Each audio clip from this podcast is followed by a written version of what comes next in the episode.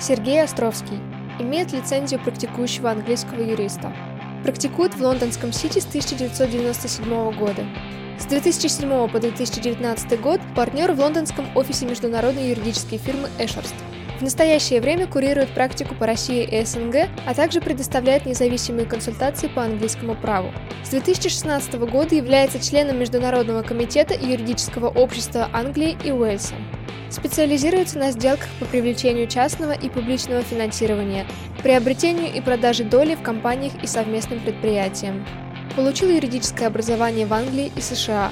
Окончил Флетчеровскую школу международного права и дипломатии при университетах Тафтс и Гарвард в штате Массачусетс. Автор ряда статей и выступлений, в том числе руководство листинг в Лондоне, практика компаний из СНГ, опубликованного лондонской фондовой биржей. Участвует в мастер-классах и мастерских для практикующих юристов. Увлекается театром, много путешествует.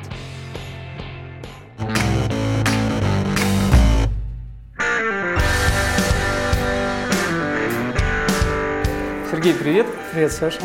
Я готов брать интервью. Я готов его давать. Тем более в таком месте, в музеях мы еще никогда не были. Ну, вот первый раз в театральном музее и э, хорошее место, чтобы поговорить. Ну, тогда пойдем. Пошли.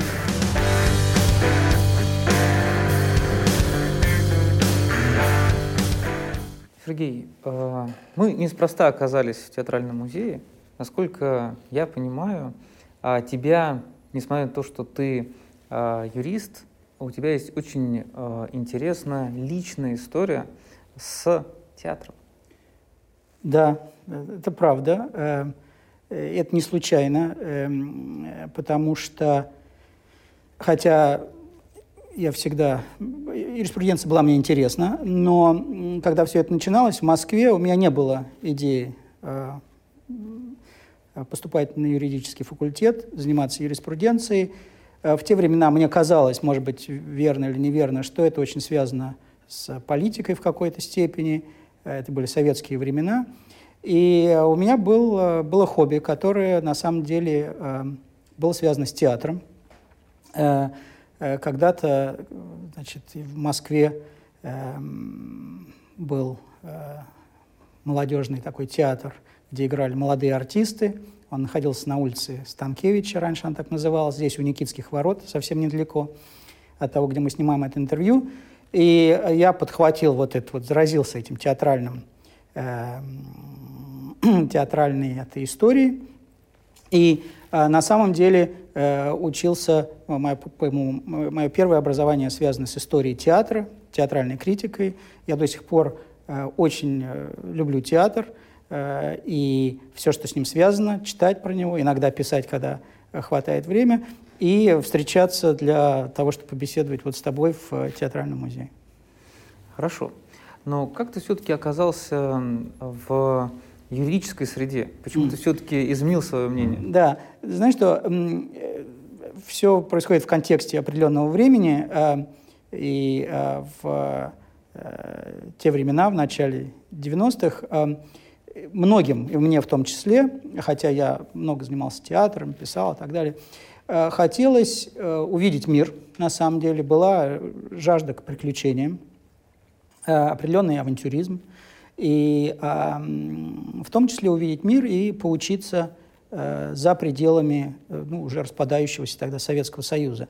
Поэтому я с большим трудом, это было до интернета, все было не так просто, как сейчас, с большим трудом нашел информацию про различные аспирантуры, различные э, э, стипендии, которые существовали. Опять же, повторюсь, что поскольку я никогда не принадлежал вот к такому советскому, что ли, истеблишменту, да, э, я из семьи, то, что можно сказать, московской творческой научной интеллигенции, не, не будучи частью советского или партийного этого истеблишмента, не было возможности искать какие-то официальные такие большие стипендии, государственные, или быть посланным э, отсюда. Поэтому я с большим трудом нашел эту информацию о, об аспирантурах и различных стипендиях и э, получил, стал стипендиатом, получил предложение от э, американского университета в Соединенных Штатах Америки, в Массачусетсе, думая, что я буду продолжать вот свою академическую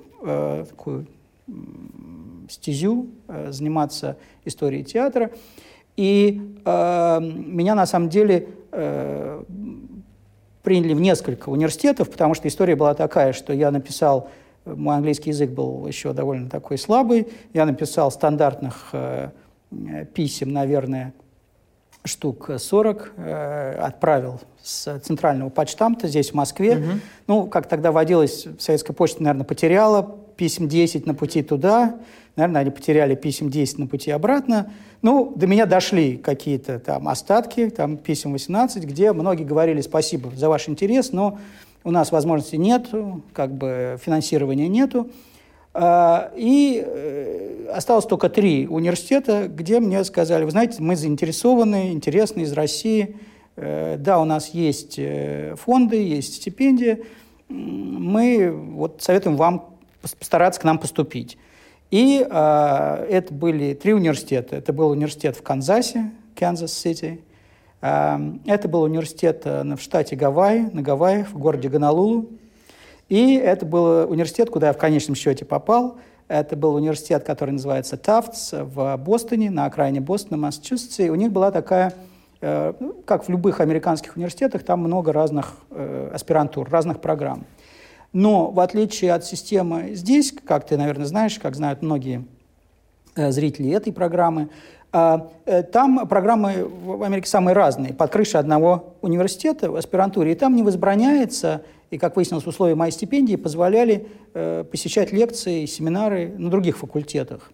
И я э, обнаружил пару вещей довольно быстро. Во-первых, э, э, театр – это штука такая, которая в Америке э, или нужно быть артистом, или режиссером, и быть на Бродвее, но если ты в академической среде, то на самом деле ты становишься профессором или преподавателем где-то истории театра, где-то очень далеко. Обычно это. И в тот год, когда я поступал, была единственная вакансия, единственная позиция в э, городе Москве, штат Айдахо. Это значит, есть город Москва, штат Айдахо, и там есть университет, и там была единственная значит, вакансия. Мне это показалось не очень интересным, признаюсь да, честно. Уехать из Москвы, чтобы попасть в Москву. Я здесь э, э, работал с самыми интересными э, людьми, с, многими из, которыми, из которых я до сих пор дружу э, в московской театральной, в театральном мире. Попасть в город Москву в штате Айдахо даже тогда как бы, мне э, не представлялось интересным.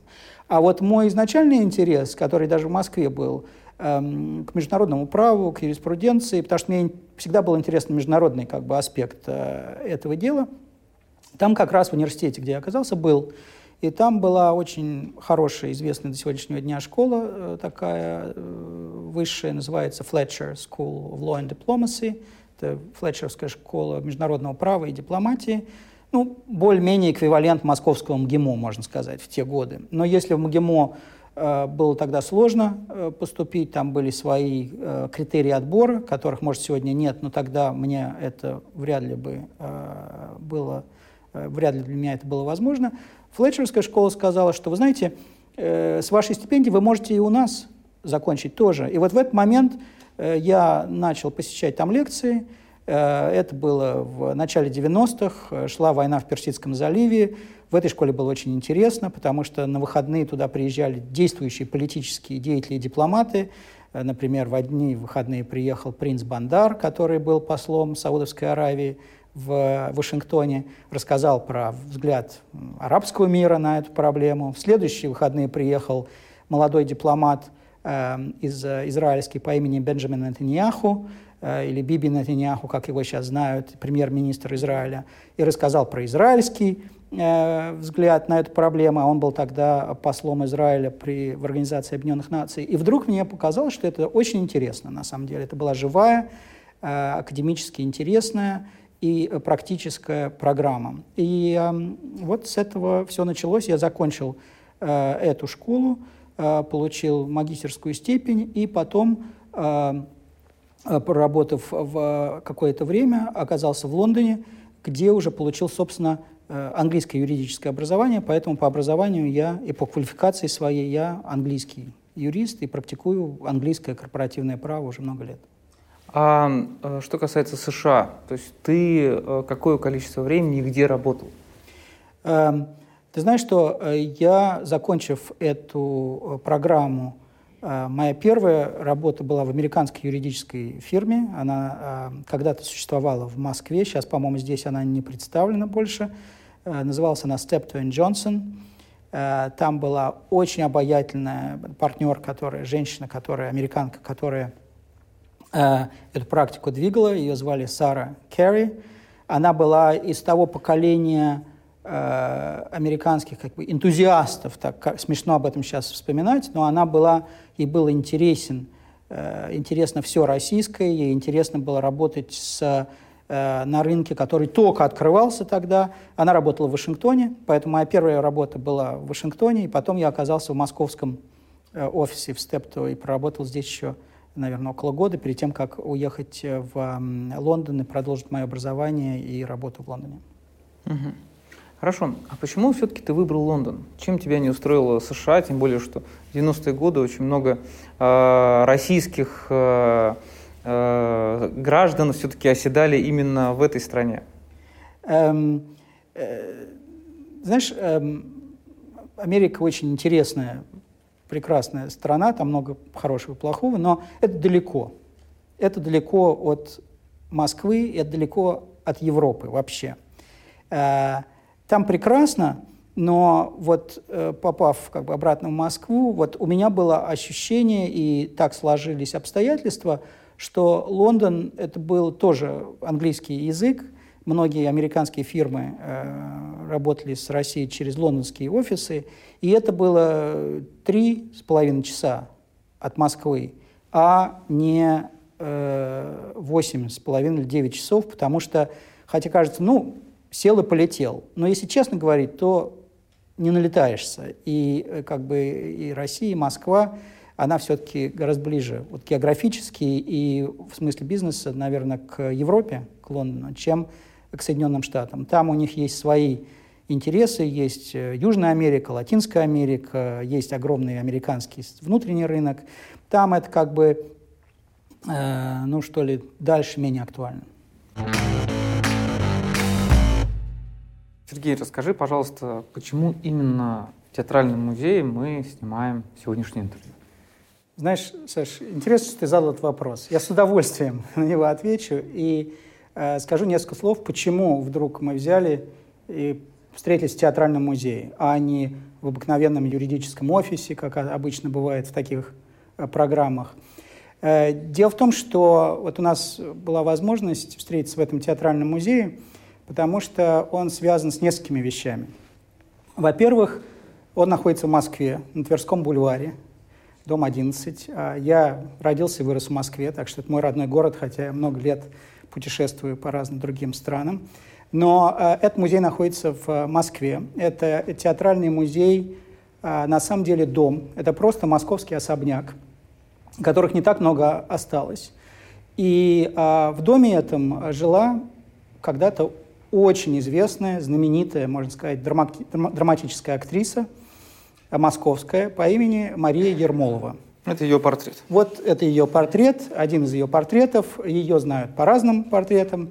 Но э, я предложил здесь встретиться, потому что приятно иногда вырваться из офисной э, бизнес как бы среды и окунуться хотя бы для такого неформального, э, интересного, приятного разговора в московский особняк, где мы можем совершенно спокойно сегодня поговорить. И когда здесь жила э, Мария Ермолова, которая была известнейшая актриса малого театра. Она здесь жила не одна, э, она была замужем, э, и мужем ее был известный московский адвокат э, Шубинский, который был выпускником Московского государственного университета, юридического факультета. Так что встретились две области. Область искусства театрального и юриспруденция. И было это более ста лет тому назад – так что э, в Москве не так часто можно прийти, просто почувствовать, э, как э, это происходило. Вот здесь есть балкон. Его сейчас не очень хорошо видно, но он заснеженный, потому что на Тверском бульваре лежит снег, там видны какие-то огоньки. Но когда Ермолова в пике своей славы в свои юбилеи, когда ее хотели чествовать, выходила на этот балкон, то собирались артисты Малого театра и московская интеллигенция. Чествовали. И ее приветствовали эм, вот на этом балконе. Но вообще, конечно, это было достаточно давно. Театральный музей существует. Это филиал Центрального театрального музея Бахрушина. И он на самом деле есть срезок Э, осколок той эпохи, более ста лет назад, который э, сохранился, полностью сохранился, и э, здесь просто прекрасно можно себя почувствовать э, в, той, в то время, в ту эпоху. И так как разговор наш сегодняшний будет, видимо, в большой части про юриспруденцию, но юриспруденцию английскую, английское право, как мы с тобой хорошо знаем, английское право уходит своими корнями в далекую-далекую историю, и то, чем мы занимаемся сегодня, на самом деле э, основано на этой достаточно далекой истории. Поэтому мне казалось подходящим встретиться вместе эм, в доме, который с этой историей напрямую связан, а не в каком-то э, просто бизнес-центре или офисе. И чтобы почувствовать еще лучше вот, атмосферу этого дома, духа этого дома, и мы можем э, пройтись, посмотреть этот замечательный дом, эти комнаты. Вот, например, э, спальня Марии Ермоловой, там проходила э, ее личная жизнь. И здесь, вот за моей спиной, э, портрет э, Николая Шубинского, который, собственно, был этим известным московским адвокатом, присяжным поверенным. И так как, сколько я понимаю, московская адвокатура любит и, и ценит историю свою и, и корни, то наверняка они могут легко отыскать в э, списках и в, в истории Московского государственного университета, юридического факультета э, имя э, Николая Петровича Шубинского, который был человек аристократический, и э, пара Ермолова и Шубинский были в Москве очень такой известной э, парой соединения театрального искусства и юриспруденции.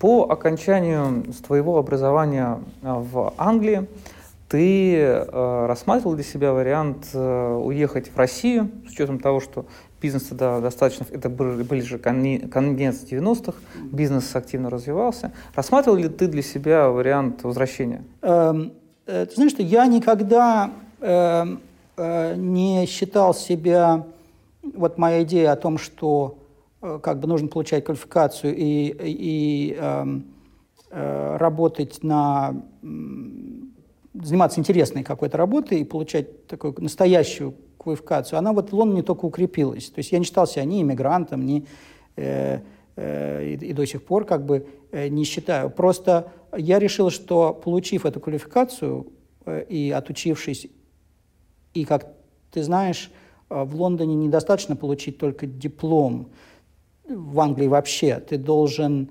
а, а, ты не имеешь права практиковать, ты должен еще пройти то, что называется training contract или articles, это когда-то называлось, такая школа молодого бойца. Это такая э, двухгодичная э, стажировка, можно сказать, когда ты работаешь э, без лицензии, у тебя нет лицензии на юридическую практику, потому что Э, практика юриста в э, Англии – это лицензируемая деятельность. И вот два года ты работаешь эм, без этой лицензии, просто набираясь опыта. И отвечая на твой вопрос, нет. Э, я решил, что я должен научиться своими руками как бы делать всю ту работу, как любой английский юрист, так все всерьез. И если я слишком рано вернусь обратно в Россию и начну, здесь работать, то я буду лишен, как бы сам себя, обделен, что ли, вот этим профессиональным опытом. Это не легкий выбор, потому что, конечно, легче было бы эм, э, вернуться и так далее. Но я решил, что раз уж делать, то делать как бы по-настоящему. И вот так это все началось, и я как бы об этом не жалею ни, ни на секунду. Твое первое место работы а, уже после завершения тренинг-контракт а, а, в Англии? Э, ну, мне, можно сказать, повезло, значит, и сам тренинг-контракт, и первое место моей работы было в лондонском офисе известной фирмы Norton Rose, которая работала и в Москве тогда, но я в Москве никогда в Norton Rose не работал, а работал в лондонском офисе, так что э, в те годы я был Эм, молодой юрист, и, как ни странно, не странно, потому что сейчас я занимаюсь другой областью, но тогда я стал банковским юристом, попал в банковский отдел, и поэтому многие вечера и бессонные ночи занимался тем, что Э, работал по сделкам, связанным с э, кредитованием, с долговым как бы, финансированием. И мне очень любопытная была практика, она была связана с э, то, что по-английски называется shipping finance. То есть мы представляли интересы банков, которые э, давали кредиты э, под всякие морские дела владельцам э, судов, иногда греческих. Это были такие старые английские банки, это очень старый вообще такой э, традиционный Э, традиционная область. Э, и это хорошая дисциплина для корпоративного юриста на самом деле, потому что многие корпоративные юристы не очень себя чувствуют комфортно, когда дело доходит до э, кредитного или договора займа, facility agreement, вот этого обеспечения. Я понимаю, что мы, углубляемся немножко в технические вещи, но я просто хотел сказать, что вот эта дисциплина э, банковской работы с э, финансированием долговым, заемным, который нужно когда-нибудь отдавать потом будет, э, это хороший для юриста корпоративный опыт. Тебе не приходилось сталкиваться с настороженностью по поводу твоей персоны, с учетом того, что ты русский, и э, вот для такой традиционной банковской сферы э, не было каких-то опасений по поводу твоей персоны? Да. Э, э, если такие опасения были, то я их не заметил и не почувствовал. Потому что я исходил из того, что Лондон тогда очень быстро менялся, он становился все более и более космополитичным, э, люди работали с разными именами, иногда трудно произносимыми. Конечно, Джон, Джон Смит – это легче выговорить, чем Сергей Островский или какое-нибудь греческое, или арабское, или какое-либо другое имя. Но я с этим не столкнулся, наоборот, э, мне казалось, что это интересно, если только, если что-то, наоборот, было больше симпатии, больше интереса, больше поддержки, а не меньше. Я бы так сказал. Это мое личное, мой, мой личный опыт, может быть, у других был другой опыт. Почему ты в конечном итоге сменил э, практику и э, оказался в корпоративном праве? Э, знаешь, есть такое выражение, э, когда тебе делают предложение, от которого невозможно отказаться the offer, they make you an offer you can't turn down, you can't refuse. Um, моя жажда, как бы, интерес к приключениям и к э, новым каким-то э, вызовам, что ли, профессиональным, и здесь сыграл свою роль, потому что тогда э, корпоративный э, практика Ашерст, где я сейчас работаю, очень хорошая старая юридическая фирма, они расширялись, и они искали юристов, новую как бы, практику, которая была связана с а, корпоративными проектами, связанными с э, средствами массовой информации, с телевидением, с интернетом, с кино. Они искали юриста из хорошей юридической фирмы в Сити с опытом банкинг, э, банковского, как бы, потому что многие, многое из финансирования это было не э, акционерное финансирование, это были не, не инвестиции, а это были долговое финансирование. И меня взяли в эту э, команду, предложили мне пойти в эту команду, соблазнив меня тем, что клиенты будут очень э, интересные, в том числе кино и телевизионные компании. Так оно и случилось. То есть и... тебе помог, помог твой бэкграунд театрального критика? Ну, в какой-то степени, наверное, я э, подсознательно, подспудно, мне всегда было это интересно, потому что у меня не было никакой связи с морем, и как бы это не было э, кому-то интересно, я один из моих коллег в Norton Rose, э, юрист, он, наверное, это была его тоже вторая профессия, но он по первой своей профессии был капитаном, капитаном дальнего плавания. Он провел первую часть своей жизни э, на танкерах, за штурвалом, и ему вот эта морская среда была самая раз. А мне казалось, что ну, юридическую технику я понял, насколько это было возможно, а по сути это не совсем мое. Поэтому, когда мне предложили э, вашу стать корпоративным юристом, да еще и в такой интересной области, я согласился. И никакой связи с Россией тебе не обещали? Я, э, ну, имя выдает, да, этого не скроешь. Но вот хочешь верь, хочешь не верь. Я делал все, чтобы как можно дольше э, не э, не заниматься чисто российскими проектами, рассуждая, что российские проекты, они от меня не уйдут. Они всегда меня найдут, я найду их. Эм, а вот возможности поработать вот без привязки к России, э, такое нужно пользоваться, пока можно вот этой, э, этим, э, этой возможности, рассуждая, что качество и юридич, юридическая техника и опыт, они российским бизнесом и в российских проектах будут точно так же востребованы, как в любых других. Поэтому слишком ранняя вот такая специализация, я считал, что это было бы вот с профессиональной точки зрения неправильно. И так оно и оказалось. Сергей, ты закончил по первому образованию а, ГИТИС.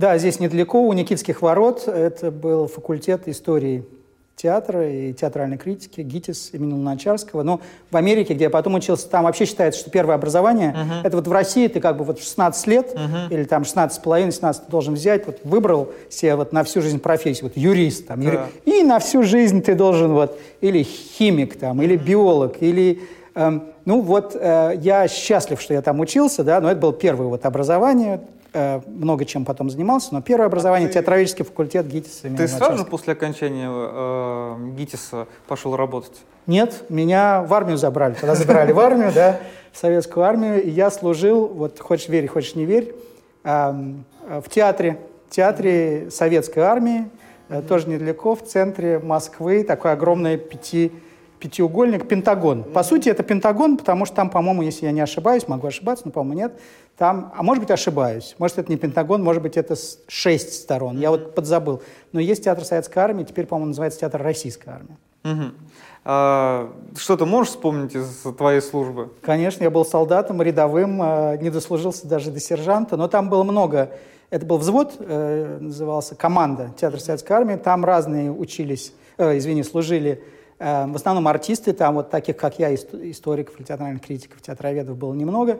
Но там э, были такие известные сегодня артисты, как э, Саша Домогаров, Никита Высоцкий, это только с кем я служил. Mm-hmm. До меня были Олег Меньшиков и другие, Саша Лазарев.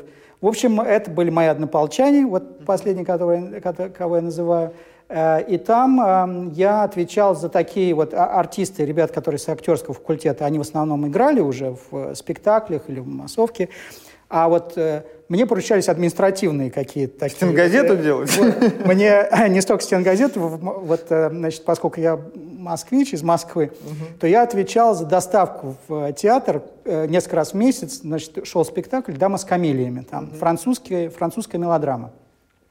И в течение спектакля на эту огромную сцену, если кто был в театре российской армии, то он ее знает, огромная сцена, на которой может вообще танк выехать туда, э, лошадь должна была, запряженная угу. значит, коляска с настоящей лошадью, и мне поручалось ездить за этой лошадью на московский ипподром угу. рядом с водителем. Водитель был призванный, у нас был взвод пожарников, их со всего Советского Союза, со всей нашей огромной родины и страны, значит, они умели водить ЗИЛ, там был ЗИЛ-130, он сидел, значит, за рулем, угу а это был до навигаторов, а я сидел рядом, как и человек, показывал, и показывал езжай сюда. То мы приезжали, там была тетя Маша, я говорил, тетя Маша, я приехала, она говорит, ну, милый, пойдем. Угу. И лошадь эту, значит, мы грузили на этот э, грузовик и везли в театр, и эта лошадь под аплодисменты зрителей, значит, выходила в э, спектакль «Дама с камелиями». Когда ты закончил свою службу в армии, а, ты пошел работать в театр? Э, я одновременно работал и учился, я заканчивал институт, я работал с замечательным, вот недавно скончавшимся артистом московским Олегом Табаковым. Это был мой театральный босс. Я был его, как бы, называется зафлит, литературный, mm-hmm. как бы, человек, который читает пьесы, обсуждает, работает с драматургами, с авторами и э, с международной, как бы, деятельностью тоже имеет дело. Э, и вот есть такой театр, э, называется он сейчас «Табакерка» на улице Чеплыгина, или, может, ее переименовали, но, по-моему, улица Чеплыгина в Москве. Вот в этом подвале э, Олег Павлович Табаков, и вот я с ним работал очень близко, там, какое-то несколько лет. Какие качества, которые ты и навыки, которые ты приобрел в процессе работы в театре, обучения в ГИТИСе, тебе впоследствии пригодились в юридической деятельности?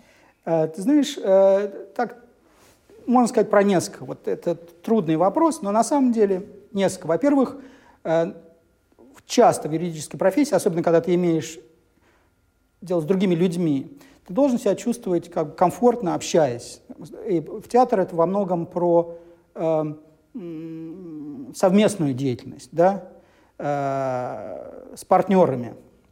Это, во-первых. Вот иметь, уметь работать с партнерами, да, чтобы это было позитивно и нормально, это как бы э, важно. Во-вторых, э, я хочу так, э, так тебе сказать, что э, как ни странно, вот когда ты имеешь дело в театре с пьесами, да, про которые, как никто про это не задумывается, но по сути там есть логика человеческих поведений, поведения, человеческих поступков и конфликтов, потому что без конфликта ни одна пьеса не обходится, и она неинтересна будет.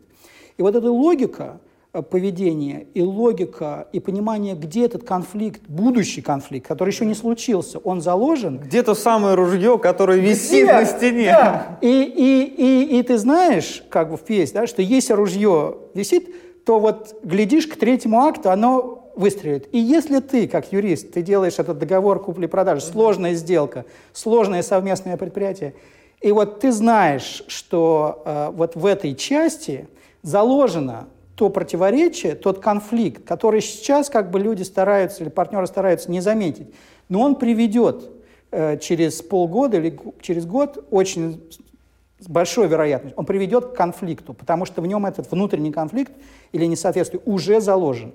И э, дальше у тебя появляется выбор, ты как бы э, э, разрешаешь этот конфликт на уровне переговоров или э, нет, и тогда будь готов к тому, что через год тебя спросят, случится этот конфликт, и тебя спросят, послушайте, а почему же нам никто не сказал вот в тот момент, что вот это мы неправильно мы вот договорились, да, вот никто нам про это не сказал. Вот, и, и вот оно вот э, так вот привело на, к нас к конфликту, и мы теперь конфликтуем объективно где были те юристы, которые нам должны были это объяснить? Почему они нам этого не сказали?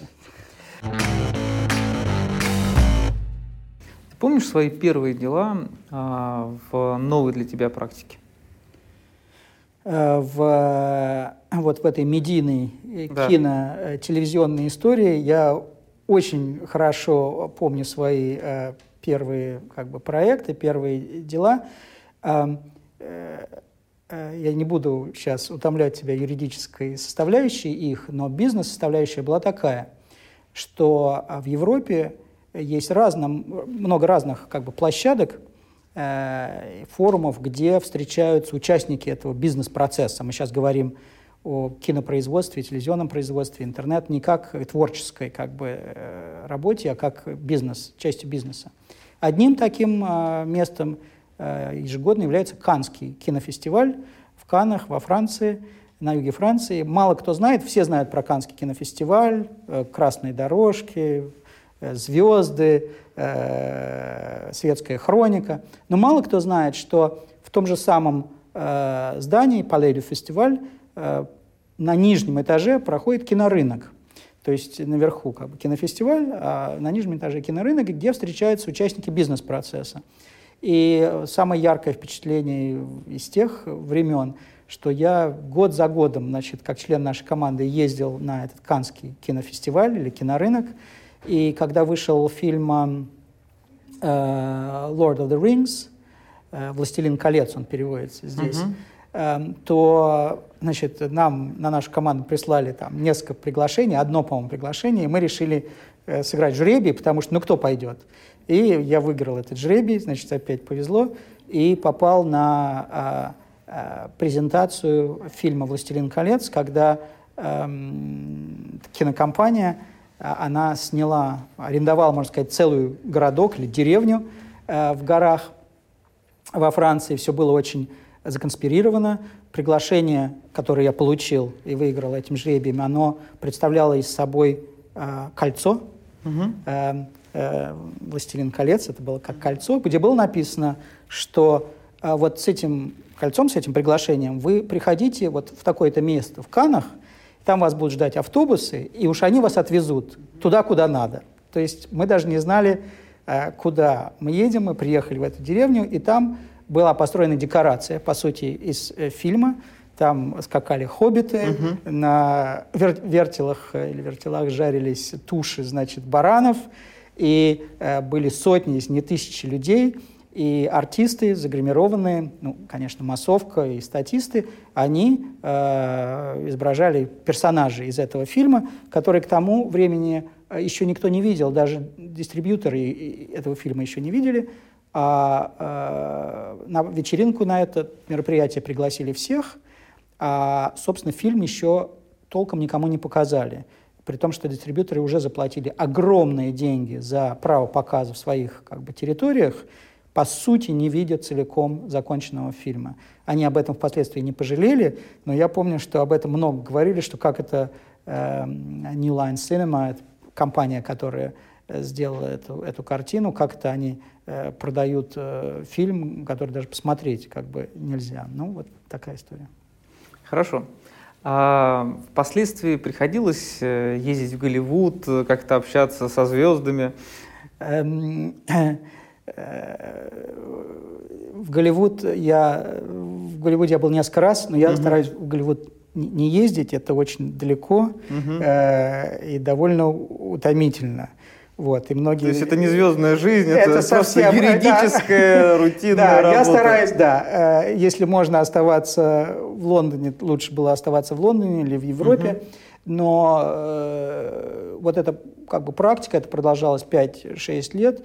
За, конечно, за время поездок на, на Каннский фестиваль ты много всего видишь и понимаешь, что, в принципе, конечно, есть гламур, э, куда же без него, но, в принципе, Э, это бизнес. Да, этот кинопроцесс – это большой бизнес, и в нем есть разные участники.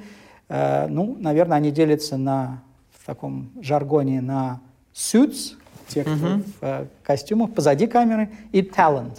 Uh-huh. То есть люди, которые занимаются творческой составляющей, артисты или сценаристы, или режиссеры.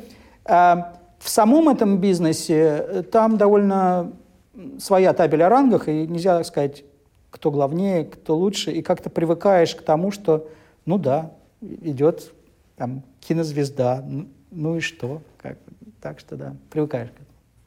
Но в конечном итоге тебе а, тоже, видимо, стало скучно в этой сфере, и ты уже стал заниматься чисто M&A и корпоративным да. правом. Ну, ты знаешь, мы все, я, я не занимаюсь юриспруденцией как э, академической дисциплиной, хотя э, часто у меня вызывает, возникает искушение э, поделиться опытом с э, аспирантами или с молодыми юристами. Иногда представляется такая возможность. Но эм, э, действительно, э, поскольку это практическая вещь, прикладная вещь во многом, э, то многое зависит от рынка и от клиентов, и от того, что происходит на рынке. И действительно, в какой-то момент э, произошел вообще, как мы знаем, в разных областях бывает бум и баст, значит, идет подъем, потом спад. Произошел момент, когда прошел спад в, этом, в этой области, интернет, бизнес и так далее, и так далее. И э, э, команда, с которой я работал в Ашерсте, они разошлись в разные, э, по другим как бы фирмам, потому что, э, видимо, реш... ну, как платформа, все-таки Ашерс оставался по сути, своей большой корпоративной фирмы. Да? И для этого должны быть большие корпоративные проекты. M&A, corporate finance, корпоративное финансирование и так далее. И э, я остался э, там, и партнеры мои, я тогда как бы прошел уже не только курс молодого, молодого бойца, но уже к тому времени многое э, повидал и своими руками делал и умел делать. И э, я как бы остался, в, собственно, в основной корпоративной практике э, в, в Ашерсте. И э, э, хотя Россия и СНГ, и бывший Советский Союз, и как рынок, это не был как бы, ключевым рынком для фирмы, но они сказали, послушай, э, давай попробуем. И я, опять же, э, у нас эта тема повторяется еще раз и еще раз, опять же, не боясь и приключений, и новых вызовов, решил, а почему бы и нет? И, по сути, э, стал заниматься, э, практиковать английское право, но уже теперь в контексте таком большом корпоративном. И, как я и думал, э, российские проекты, они от меня далеко не ушли, и естественно, что я э, вот в этот момент решил, что ну, я сделал достаточно, э, достаточно я прятался и, и, и, и, и а, сторонился этих проектов, ну, настало время ими заняться. И я начал заниматься а, проектами, связанными с Россией и с а, бывшим Советским Союзом. А русский язык тебе в этом помогал? Помогает в этом не только русский язык. Э, русский язык — это хорошо, но должно, должен быть еще опыт и как бы понимание, интерес к бизнесу и менталитет во многом. Это ведь правда, потому что хотя клиент — это, может быть, большая корпорация или э, банк и так далее, но по сути ты работаешь с людьми, своими собственно клиентами. Это, это люди, которые сформированы в определенном, определенной среде, у них есть определенные взгляды на жизнь, свой опыт. И э, твоя задача, как бы, если они делают проект, сделать это максимально эффективно, чтобы они э, не только не мучились, да, потому что это тяжелая работа, и всем приходится много работать, но чтобы это было, чтобы было ощущение, что вот их понимают, да, что вот их э, есть юристы э, английские, которые их понимают не только э, лингвистически, языково, но по сути понимают. Вот мне кажется, что это вот одно из таких вот преимуществ, когда ты понимаешь э, часто, о чем они думают, что их, э что им нравится, что им нужно, что их раздражает. Были ситуации, когда благодаря твоим знаниям менталитета ты просто вытягивал сделку? Э, без ложной скромности здесь дело не в скромности, а дело в том, что это случается довольно часто. Потому что я не хочу сказать, что обязательно нужно быть русским. Есть достаточно моих коллег, которых я очень уважаю, и американцев, и англичан. Но э, если они способны вот к этому э, общению, вот этому вот культурному, как бы не только лингвистическому, языковому, но э, у них есть понимание вот этого культурного бэкграунда, да, то э, они и я в том числе помогаем вытаскивать сделку. И это э, случалось неоднократно, потому что в любой сделке есть еще многие как бы э, мини-сделки внутри, мини-фазы, э, что ли, стадии. И на многих из этих стадий у тебя есть ощущение, что ты э, не должен занимать какую-то такую вот позицию э, отстраненную, что, конечно, ты должен защищать интересы клиента, конечно, это должно быть сделано профессионально и так далее, и так далее. Но в конечном счете э, э, ты делаешь сделку, ты делаешь проект – и а, нужно уметь вовремя остановиться, потому что можно бесконечно как бы вести юридические споры, юридические дебаты, но нужно уметь вовремя остановиться и посмотреть на всю сделку как бы целиком. И было неоднократно как бы, у меня ситуации, когда хотя теоретически, то есть не теоретически, практически ты представляешь интересы а, своего клиента, естественно, но а, оппоненты, они начинают, в общем, прислушиваться к тому, что ты говоришь, и хотя, наверное, у них тоже есть свои юристы, но часто у тебя получается, ну, если ты говоришь какие-то разумные вещи, э, то к тебе начинают прислушиваться и, те, и другие. И появляется уровень доверия, что ли. Э, доверие не, в том, что ты сдаешь или не защищаешь интересы своего клиента. Нет, доверие чисто профессионального. Потому что есть объективные трудности, объективные как бы э, сложные конфликтные ситуации, но э, для сделки обычно позитивно, когда есть возможность конструктивно, э, профессионально это обсуждать. Мне это помогало не раз. И, и сделки тоже. А чем российские предприниматели вот отличаются от английских, либо же от западных? Вот э, какие можешь выделить какие-то качества? Знаешь, российские как бы проблемы со штампами, клише вообще, да, с обобщениями – что, конечно, нельзя, как российские предприниматели бывают разные, и английские предприниматели бывают разные, а, но обобщение вещь опасная. Но, в принципе, а, э, это вопрос ну, как бы разных культур на самом деле. Это не то, что одни лучше, другие хуже. Это, это не про это.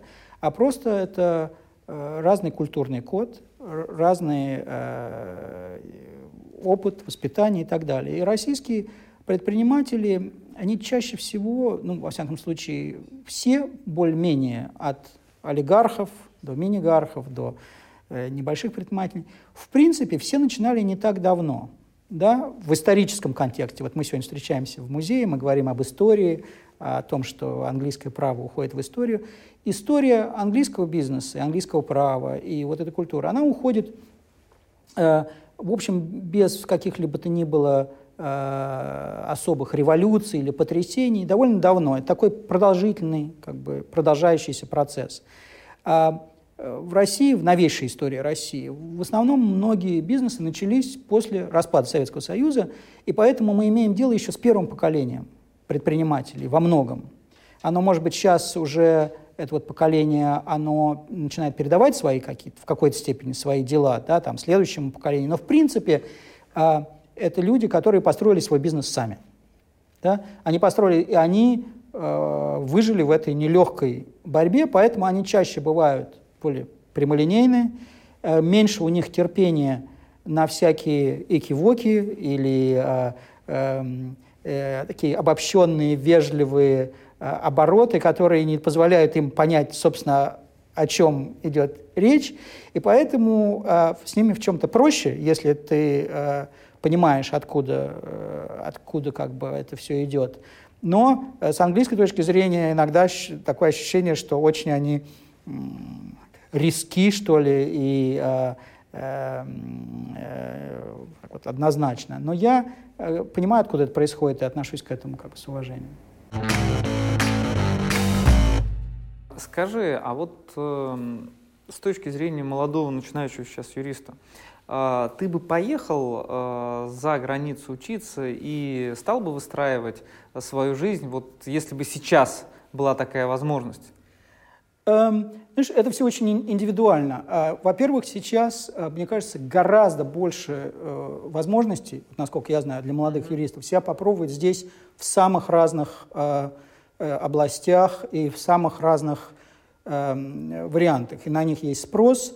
И хотя мне по-прежнему кажется, что получение опыта где-то, как бы в какой-то области за границей, в том числе, это полезная вещь, но мне кажется, что сейчас настолько вот много этих вот возможностей, что можно вполне э, реализоваться вот э, в этой области коммерческого права, корпоративного права и здесь. Для этого не обязательно куда-то ездить. Но если у кого-то есть жажда к перемене мест, э, к приключениям, э, увидеть мир, то почему бы и нет, да? Э, но сейчас просто, мне кажется, у молодых ребят и у молодых юристов здесь ну, большое, большие возможности и поле деятельности. Мне так кажется. Я могу наивно к этому подходить и ошибаться. Угу. А, можешь вспомнить какие-то самые сильные переживания за все время работы юриста? Самое сильное, позитивное, негативное? Самое сильное, негативное. Ну, э, э, э, юрист в какой-то степени, хотя я знаю, что девиз твоей программы это юристы тоже люди, угу. но на самом деле я, может быть, к этому отношусь э, все-таки как бы как э, профессионально скорее, да, чем как-то. Но, конечно, э, когда ты работаешь днями, ночами там, и, и в конце сделка совершается, несколько было таких вот сделок у меня, и, и просто ты э, счастлив на самом деле, это очень позитивное ощущение, что ты к этому имел отношение – и когда там, вы поднимаете бокал шампанского, условно говоря, в 6, в 7 утра, потому что уже третью ночь никто, ну, наконец подписали, договорились, то это прекрасное чувство. Это очень позитивно. Таких было, к счастью, достаточно много. Эм, негативное, наверное, когда ты в этом же контексте понимаешь, что как внешний юрист, это надо очень себе отдавать в этом как бы отчет. Ты всего лишь с точки зрения вот принципалов, клиентов, да, ты, в общем, может быть, и наверняка, будем надеяться, твои услуги и твою работу ценят, но все-таки ты внеш, ты извне, да, ты не внутри этого. Поэтому иногда есть ощущение, что э, ну, все разошлись, и они пошли делать и строить твой, свой бизнес, а ты как бы остался там, со своей практикой. То есть вы долгое время были заодно и вместе, но потом э, вот это прекратилось, и вы все разошлись, и ты на самом деле не внутри вместе с ними, а ты извне. Как бы, да? Просто к этому надо привыкнуть, не потому что ты хороший или плохой, просто природа, природа консалтинга юридического такая, что это больно немножко бывает и обидно, когда ты сросся там за, за эти недели и месяцы, и вдруг хоп, оно все закончилось, все разошлись. Ну, такое, кстати, бывает, например, в кино процессе тоже, mm-hmm. когда фильм сняли, mm-hmm. и вот жили в одних трейлерах, работали все вместе, mm-hmm. а потом хоп, все Вдруг закончилось, титры. да, все разошлись, и может встретиться, а может и никогда не встретиться. А, никогда не хотел начать работу in-house? Э, мне как-то э, в голову такое не приходило, но never say never. Никогда не говори никогда. Никогда не говори никогда. Всегда э, есть интересные как бы идеи. Наверное, если in-house, то хочется, чтобы был такой хаос, в котором ты in-house, uh-huh. да, чтобы это был частично и твой хаос, да. Ну, может, лучше упорядочить этот хаос.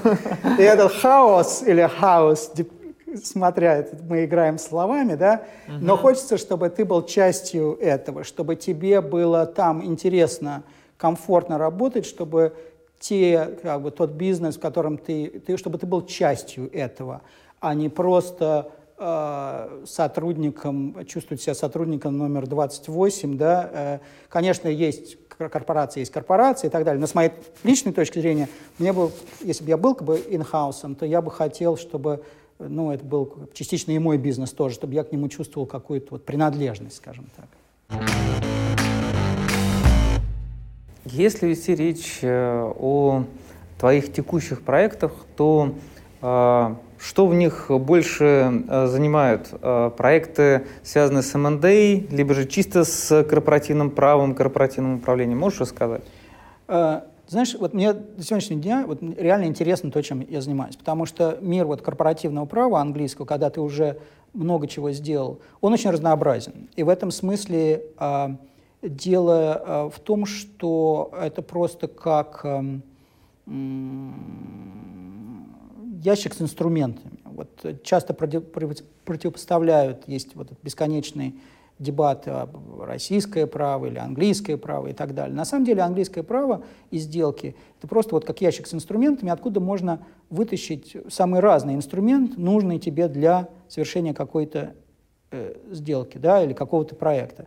Э, то, чем я занимаюсь, то, что мне кажется очень интересным, это э, корпоративное финансирование, да, то есть это разные, различные виды, когда дают деньги, которые как бы, не нужно отдавать, условно говоря и сделки по приобретению, продаже совместным предприятиям. То есть то, чем занимаются многие э, коллеги, но просто я, мне повезло, наверное, что я занимался самыми разными проектами. на сегодняшний день э, э, английское право и как бы то, чем мы занимаемся, оно, если говорить о российском рынке, не обязательно к Англии привязано, потому что, да, есть лондонская фондовая биржа, которая как бы хороший Э, рынок, если на нем э, поднимать как бы, финансирование. Но есть и многие другие юрисдикции, которые очень активно работают э, с развивающимися рынками, в том числе России, из Азии, Южная Корея, Китай, Япония в меньшей степени.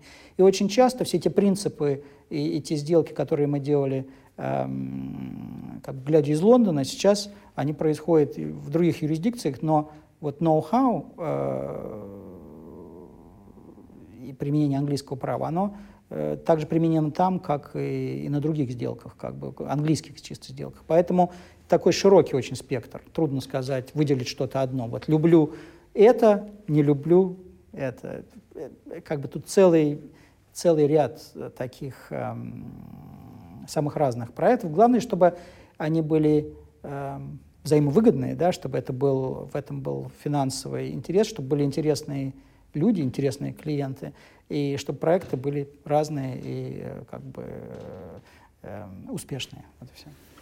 А в чем особенность э, вот такой классической английской фирмы? Можешь рассказать? Юридической фирмы. Ну, э, э, глядя изнутри, опять обобщение это сложная вещь, но, э, наверное, в том, что многие из них э, достаточно старые по своей истории. То есть эта история трудно как-то объяснить, но в принципе это история такая длящаяся, уходящая корнями куда-то достаточно далеко. Например, там вот я сейчас работаю в Ашвест, он там эм, э, был основан в 20-е годы 19 века. Вот, э, наверное, люди жили, э, юристы в такого примерно особняках в Лондоне, как мы сейчас сидим в Москве. Так что прямая связь времен тут существует. Э, и из-за того, что это длящаяся история, то там, ну, вот есть, наверное, меняющийся сейчас, но есть ожидание, что вот будет такой поступательный, поступательный э, э, ход, прогресс в твоей карьере, в твоей практике, и это меняется, потому что сейчас все меняется, юридическая практика сильно меняется, но вот э, ощущение, что так заведено, вот есть такой уклад, так заведено, э, такой тип отношений уважительный, что вот подрастают молодые юристы, что им нужно давать э, расти, что э, партнеры достигающего возраста, там, не знаю, 60 с чем-то, 65, э, у многих, трудно обобщать, но у многих есть ощущение, что, ну, пора и честь знать, как бы есть э, жизнь помимо юридической практики, да, есть э, хобби, есть спорт, есть другие занятия. И это очень сильно, как бы, э, вот, по-моему, развито. Есть такой целый контекст жизни, помимо, собственно, непосредственно того, чем ты занимаешься. В то время как вот в других местах люди вовсе не собираются никуда, они собираются этим заниматься там до конца. Вот американцы, например, в России, я не знаю, тебе, может быть, виднее, но американцы, они там ему 80 лет, он основал когда-то эту фирму, он уже не партнер, потому что ему уже это все не надо, но он приходит вот каждый день в офис хотя бы часа на 3-4, вот, потому что для него это вся жизнь, вот эта его юридическая практика.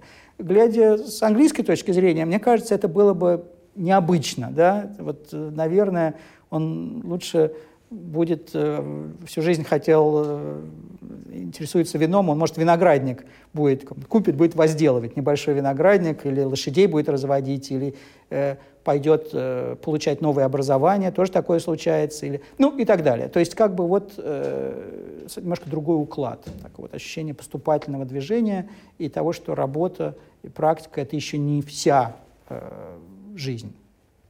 А ты бы чем хотела заняться? по наступлению вот этого периода золотого? Никогда не знаешь, никогда не знаешь. Мне, мне хочется, чтобы было интересно, на самом деле мне хочется, вот то, что мне хочется, чтобы мне было интересно каждый день, на самом деле. Это не всегда так получается, да, но вот все те проекты и то, чем я занимался до, сегодняш... до сегодняшнего дня, не могу пожаловаться. Это не всегда легко, много стресса, но это интересно. Да? Э, сказать, что вот я не могу, жду, не могу дождаться, как бы, и вот тогда-то я займусь чем-то другим. Сейчас трудно сказать, но учитывая мой интерес к искусству и к театру, наверное, это никогда из моей жизни не исчезнет. Э, я вот, например, много лет э, э, вхожу в, там, в совет директоров, у нас есть такой э, благотворительность, можно сказать, э, официальная английская благотворительная такая организация, называется Пушкинский дом, Пушкин Хаус. И это все есть физический дом, он находится рядом с Британским музеем, у него есть веб-сайт, можно посмотреть. Э, эта организация, она вообще не про юриспруденцию никак. Она вся про то, э, про культуру, про искусство, чтобы люди э, знали больше про русскую культуру, про, русский, про русское искусство в Лондоне. Это английская такая организация. Она не принадлежит никакому олигарху, она не финансируется ни, ни британским государством, ни российским, ни... она вот такой независимая э, культурная благотворительность, у нее нет какой-то политической э, э, повестки дня, скрытой, открытой. Вообще старается не заниматься никакими политическими вещами, насколько возможно, а исключительно свою роль вот, как благотворительности – это вот продвижение культурных таких вот проектов, чтобы было взаимопонимание между людьми, особенно э, в тяжелые политически сложные времена, которые время от времени наступают э, между э, там, Россией, Великобританией и так далее. Вот должны быть какие-то такие отдушные. Вот я там стараюсь, значит. Так что я думаю, что в будущем я буду продолжать заниматься такого рода вот проектами, чтобы не было скучно. Сергей, спасибо за интервью. Надеюсь, что тебе понравилось. Мне очень понравилось. Опыт необычный и творческий. Особенно же связь театра и юриспруденции. Коллеги, подписывайтесь на наш канал и помните, что юристы тоже люди. И немного актеров.